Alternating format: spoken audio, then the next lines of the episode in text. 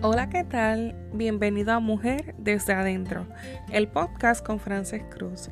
En este espacio comparto historias e información que van dirigidas a educar y empoderar la mujer latina.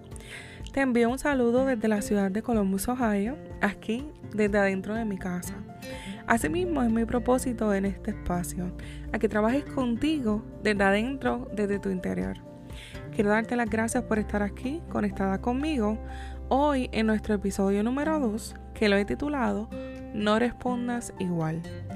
Estoy bien segura que has tenido la oportunidad de ver o tal vez escuchar acerca de las manifestaciones que están ocurriendo aquí en los Estados Unidos.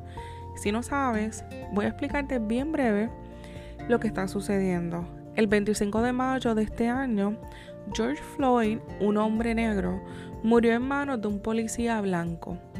Quiero enfatizar tres puntos importantes sobre esta situación. Lo primero es que este caso se ha vuelto viral gracias a las redes sociales.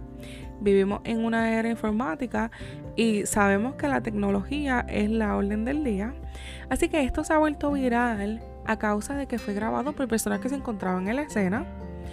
Y a simple vista, cuando tú ves el video, tú puedes concluir, tal vez, ¿verdad?, en nuestro conocimiento, que el hombre murió en manos a causa de la forma en que el policía manejó la situación con él. Nosotros no somos expertos, así que no puedo llegar a conclusiones, sino, ¿verdad? Estamos hablando de manera en general lo que nosotros vimos. Otro factor que yo quiero mencionar es que el discrimen y el prejuicio no es un asunto nuevo, es un tema de muchos años. Pensamos tal vez que en la actualidad no se da el discrimen o que no es tan obvio o no es tan frecuente, pero la realidad es que sí. Hoy estamos en junio del 2020 y aún existe discrimen y muchos prejuicios. No solamente es un asunto de los blancos y los negros, sino un tema de los hispanos, las mujeres, los inmigrantes, los homosexuales, los ricos, los pobres. Y si seguimos mencionando poblaciones, hoy no acabaríamos. Pero es importante que sepas que un problema social que ha existido por muchos años y que aún en la actualidad está latente. El tercer punto que quiero mencionar es la salud mental hoy día.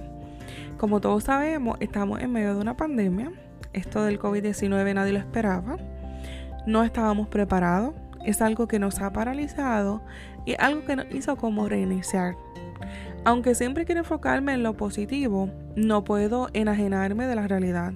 Como profesional de la salud mental, tengo que reconocer que ha sido un estresor bien grande en las personas. La pandemia ha tocado los botones de las personas. Tal vez algunos estaban pasando ya por una crisis de salud mental y en otros casos esto ha detonado nuevas crisis. La realidad es que el tema de la pandemia es un tema bien complejo cuando nos referimos al aspecto de la salud mental. Es bien complejo y también es bien serio porque tiene un efecto impactante en nuestra sociedad. Por eso quiero mencionar este punto porque es clave en lo que está sucediendo ahora mismo. La muerte de Floyd en manos de la policía afloró muchos sentimientos por dos razones. Una es que la gente ya está cansada de lo mismo, está cansada del discrimen, de los prejuicios y del abuso. Y la segunda es la que acabo de mencionar, el tema de la salud mental. Ocurre en un momento donde no solamente un grupo o un estado o un país, sino que todo el mundo está vulnerable, está sensible por el tema de la, de la pandemia. Esto de la pandemia es algo nuevo, y que ha sido de mucha incertidumbre y aún hay mucha incertidumbre acerca de qué es lo que va a pasar, qué es lo que debo hacer. Por ejemplo, el tema de las mascarillas. No uses mascarilla de tela, ahora sí úsalo, no guardes distancia, ahora sí guárdalo. es como que muchos cambios, mucha incertidumbre. Quiero hacer hincapié en que se unieron estas dos situaciones y como resultado tenemos lo que nosotros estamos viviendo. Yo creo que esta es la explicación más sencilla que puedo darte acerca de lo que está sucediendo ahora mismo. Ahora bien, si quieres saber mi pensar, estoy de acuerdo en que hay discrimen y que la gente debe unirse para expresar su sentir. Pero estoy completamente en desacuerdo con la forma en que lo han hecho. Y es aquí donde surge este tema. No respondas igual. El discrimen es manifestado usualmente en odio, violencia y agresiones.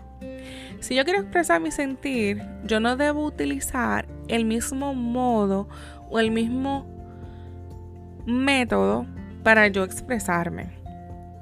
Yo quiero que se respete a la mujer. Yo quiero que se valoren a los hispanos. Yo tengo que demostrar que yo soy mejor del que me trata mal, que yo soy mejor del que me discrimina. No puedo ir igual o hacerle lo mismo. Como yo mencioné hace poco en las redes sociales, ojo por ojo, todos vamos a terminar tuertos. Me duele mucho lo que estoy viendo y exactamente por esto. La falta de empatía, la falta de sensibilidad. En ocasiones pienso los empresarios y los comerciantes. Ellos tuvieron que cerrar su negocio en muchos de los casos de un día para otro. Un día, en una conferencia de prensa, el gobernador dio la orden de que al cierre de negocio ese día se iban a cerrar algunos negocios. Estas personas son personas que, que han perdido durante dos meses. Prácticamente ahora están preparándose para reabrir o recién acaban de reabrir. Entonces no solamente tienen que lidiar con que por dos meses estuvieron detenidos, sino que ahora en algunos casos tienen que lidiar con que tienen que reparar su negocio, tienen que comprar equipo, tienen que volver a comprar mercancía, porque la protesta, a causa de la protesta, la gente fue y le destruyó el negocio. Gente que tal vez no tiene nada que ver con el tema. Gente que tal vez es negra, es hispana, es inmigrante. Gente que ha sido discriminada también. Personas que han sido víctimas también del prejuicio y, de la injusticia. Pero ahora los manifestantes también lo han vuelto a victimizar. No respondan de la misma forma. Cuando nos hacen algo en la vida o pasamos por situaciones que nos enojan o que nos frustran, ¿cómo respondemos? En mi caso yo tengo que reconocer que a mí me molesta mucho la injusticia. Quiero que sepa que es válido reconocer lo que te molesta y es válido ese sentimiento de enojo, frustración, tristeza, ira. Pero la pregunta que yo quiero hacerte hoy es ¿qué vas a hacer con ese sentimiento? ¿Vas a permitir que ese sentimiento te maneje? ¿O tú vas a manejar el sentimiento? Hay ocasiones que nos dejamos llevar por la emoción o por el sentimiento y pasa lo que está sucediendo aquí. Respondemos igual o respondemos peor. Nos molestamos por aquel que nos llamó perra, pero tú vas y lo llamas cerdo. Eso es por darte un ejemplo. No sé lo que te han dicho o por lo que has pasado y no quiero minimizar tus sentimientos. Vuelvo a repetir, es válido frustrarse, es válido enojarse, pero esa furia o esa emoción no te puede manejar. Aquí es donde se cometen errores y graves. Cuando dejamos que nuestras emociones se apoderen de nuestras acciones. Así que mi llamado no es a que no sientas emociones, no sientas frustración. Mi llamado es a que analices y a que tomes una pausa antes de reaccionar. Piensa en lo que está pasando, valida tus emociones, valida tus sentimientos, pero analiza cómo vas a responder. Hay una técnica que es bastante conocida que se utiliza mucho con los niños, pero también se utiliza con los adultos. Se conoce como el semáforo sabes que el semáforo es rojo, amarillo y verde. Asimismo se trabaja, recordando que rojo es cuando pasa la situación o cuando tengo esas emociones a flor de piel, que estoy enojada, que estoy molesta. Entonces en un semáforo rojo siempre nosotros nos paramos, nos detenemos. Exactamente, eso es lo mismo que, enseñamos. O cuando estés en ese momento donde estás súper enojado, donde estás frustrado, donde estás triste, ahí te detienen. Luego pasa el color amarillo, que es piensa. Piensa, analiza. Y luego el verde, que actúa. Eso es como que detente, piensa y actúa. Exactamente eso es lo mismo, ¿verdad? Que nosotros como adultos y debemos hacer. Y es algo que podemos también enseñar a nuestros niños. Si tienes niños y quieres practicar esto o trabajar con ellos la parte de controlar las emociones y cómo manejo cuando me siento frustrado, cuando me siento enojado, pues esto es una excelente técnica. Pudieras colocarle una imagen de un semáforo y explicarle. En el internet tú puedes conseguir diversas imágenes de semáforo y que tiene la técnica que es para o detente, piensa y actúa. Si tú has sido víctima de tus emociones o en algún momento te has dejado llevar por ese sentimiento de, del momento, tranquila. Primero perdónate, porque no vas a vivir cargando esa culpa o cargando ese sentimiento de que siempre lo haces mal o que no responde de la forma adecuada. Tranquila. Primero perdónate. Y ahora comienza a implementar esta técnica del semáforo en tu vida. Lo más importante es que reconozcas que estamos en un constante cambio y en un proceso de crecimiento.